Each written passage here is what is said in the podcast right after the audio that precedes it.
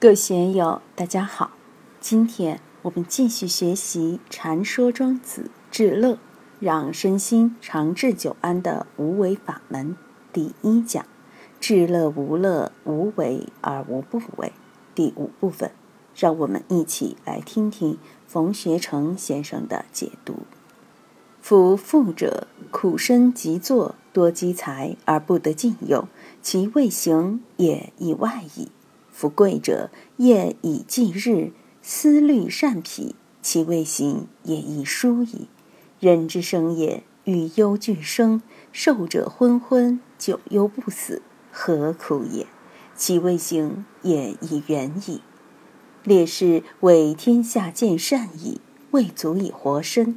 吾谓之善之成善也，成不善也。若以为善矣，不足活身。以为不善矣，足以活人。故曰：忠谏不听，亲循勿争。故夫子虚争之以残其行，不争名亦不成。臣有善无有哉？庄子这里还是比较老实的，在阐述问题。夫富者，苦身极作。从古至今的富人，当老板的人确实不容易，苦劳身子。勤勤恳恳，天天操心，天天敲算盘，料理内，料理外。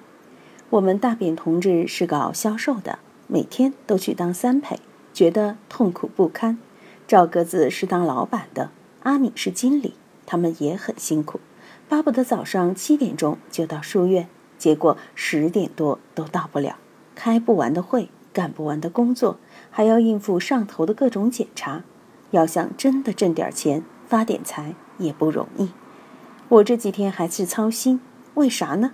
书院现在的房子是租用的，人家到年底就不租给我们了，我们就必须要买房子。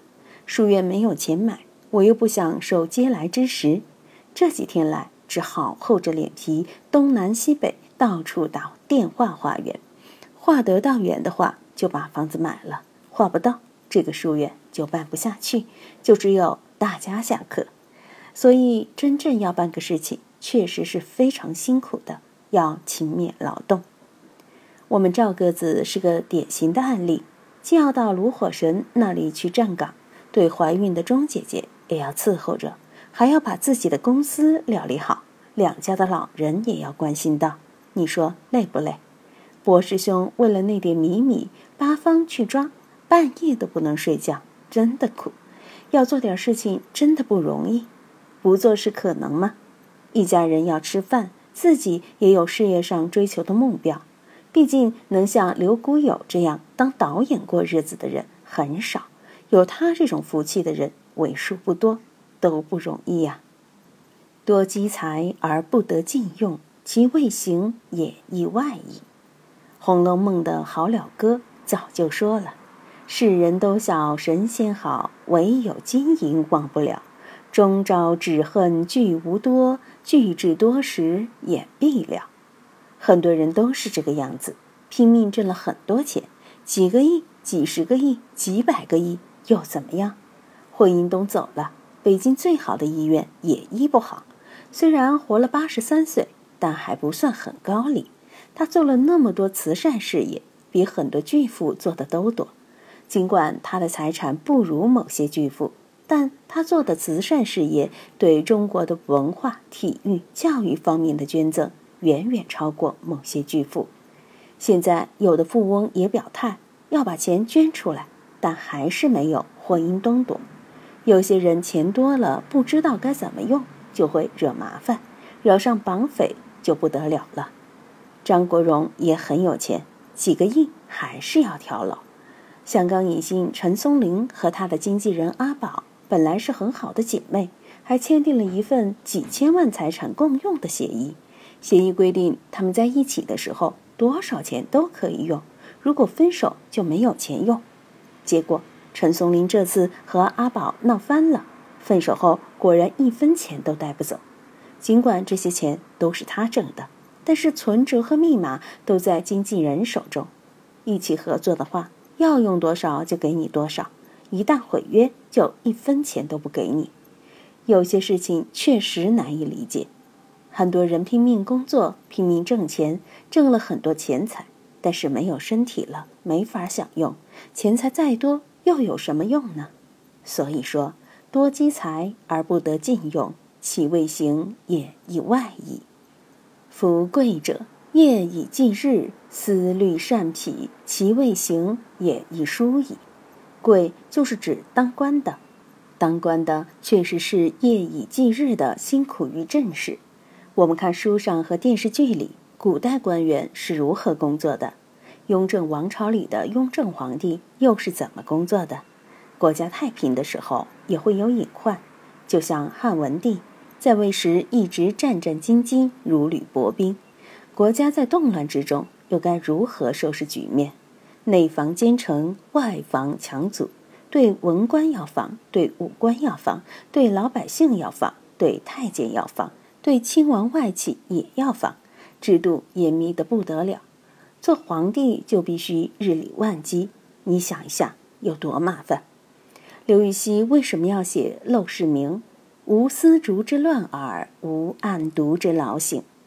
案牍就是当官的，当官的一坐在公案上就会很劳累，一会儿打官司的来了，击鼓鸣冤；一会儿又要批粮批钱。